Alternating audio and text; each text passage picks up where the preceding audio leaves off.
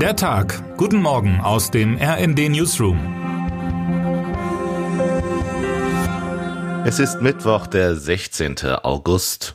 Heute schon gekifft? Antworten Sie besser nicht, denn noch ist der Konsum ja strafbar.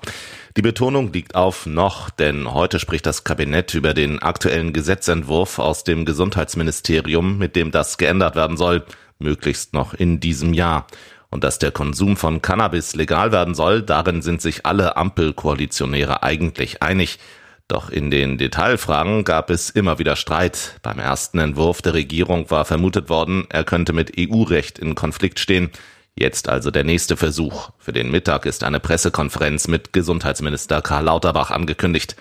Alle Bedenken gegen die Pläne werden aber voraussichtlich heute auch nicht ausgeräumt werden. Kinder- und Jugendmediziner warnten, die Pläne der Ampel könnten den Konsum verharmlosen.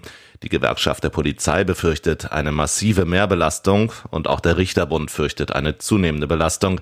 Zudem sind 45 Prozent der Deutschen einer aktuellen Umfrage des Spiegels zufolge weiterhin gegen eine Freigabe.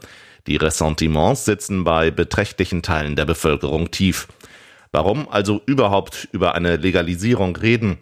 Der Konsum von Cannabis ist eine gesellschaftliche Realität, sagt Landwirtschaftsminister Cem Özdemir. Dass er recht hat, weiß jeder, der den Geruch kennt und fortan immer wieder wahrnehmen wird. Auf der Straße, aus der Nachbarwohnung, vor dem Nachtclub. Viereinhalb Millionen Menschen haben in den vergangenen zwölf Monaten Cannabis konsumiert, sagt das Gesundheitsministerium. Und sie kommen aus allen Gesellschaftsschichten.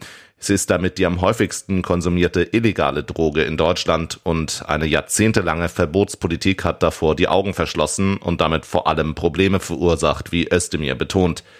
Warum es überhaupt verboten wurde, darauf hat mein Kollege Sebastian Scheffel geschaut und festgestellt, die Geschichte der Prohibition steckt voller falscher Behauptungen und Ängste vor Kontrollverlust.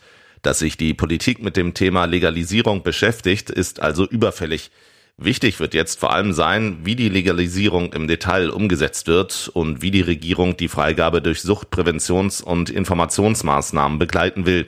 Denn dass dieser Aspekt von zentraler Bedeutung ist, darin sind sich eigentlich alle Seiten einig.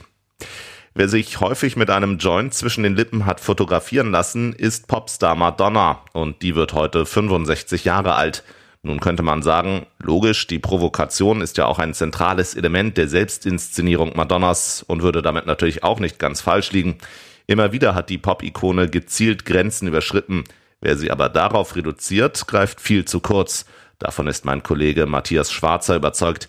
Vielmehr ist es ihre Wandlungsfähigkeit, ihre Fähigkeit, Hypes und Trends zu erkennen, sich immer wieder neu zu erfinden und ihre Fans trotzdem auf dieser Reise mitzunehmen, die die Pop-Ikone auszeichnet. Schwarzer nennt es das Madonna-Prinzip.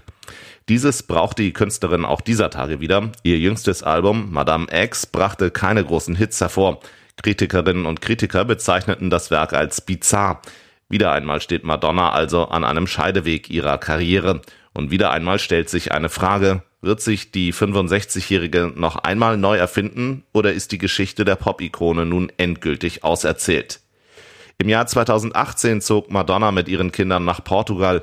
Der italienischen Vogue erzählte sie damals, sie habe nicht zuletzt wegen der fußballerischen Ambitionen ihres Sohnes David die USA verlassen. In den Staaten sei das fußballerische Niveau einfach nicht hoch genug gewesen. Was bei den Männern stimmen mag, sieht bei den Frauen ganz anders aus. Da sind die USA Rekordweltmeister. Dieses Jahr war jedoch bereits im Achtelfinale gegen die Schwedinnen Schluss. Gestern warf dann Spanien mit 2 zu 1 Schweden aus dem Turnier und zog als erste Mannschaft ins Finale der diesjährigen Weltmeisterschaft ein. Der zweite Finalist wird heute ausgespielt. Gastgeber Australien trifft auf den amtierenden Europameister England. Auf dem Papier gelten die Europäerinnen als Favorit. Nicht zu unterschätzen sein wird heute allerdings die Rolle des Publikums. Elf Engländerinnen treten nicht nur gegen elf Australierinnen an, sondern gegen ein ganzes Stadion. Die Matildas, wie das australische Frauennationalteam genannt wird, haben ihre Nation mit Fußballleidenschaft angesteckt und wollen sich nach dem Elfmeterkrimi gegen Frankreich nun sicher nicht im Halbfinale auf ihrem Weg zum Wintermärchen stoppen lassen. Das bekräftigt auch Trainer Toni Gustafsson.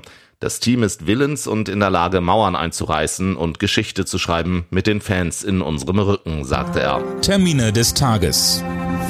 Das Bundeskabinett will heute Erleichterungen für Solaranlagen beschließen. Bau und Betrieb sollen für Privatleute und gewerbliche Betreiber einfacher werden. Die Reform soll Bürokratie abbauen und den zuletzt anziehenden Ausbau der Solarenergie in Deutschland weiter beschleunigen. Inmitten von Spannungen nach dem Militärputsch in Niger besucht Entwicklungsministerin Svenja Schulze heute Nigeria, das Nachbarland des Niger. Nigeria hat derzeit den Vorsitz des Staatenbunds ECOWAS, der gegen die Putschisten im Niger vorgeht.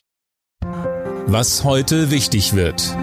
Bei Russlands erster Mondmission seit 50 Jahren soll die Raumsonde Luna 25 heute in die Umlaufbahn des Erdtrabanten einschwenken. Die Mission hatte am Freitag begonnen. Die Sonde soll am 21. August am Südpol des Mondes aufsetzen. Und damit wünschen wir Ihnen einen guten Start in den Tag. Text Paul Berten, am Mikrofon Tim Britztrup und Johannes Schmidt. Mit rnd.de, der Webseite des Redaktionsnetzwerks Deutschland, halten wir Sie durchgehend auf dem neuesten Stand. Alle Artikel aus diesem Newsletter finden Sie immer auf rnd.de slash der Tag.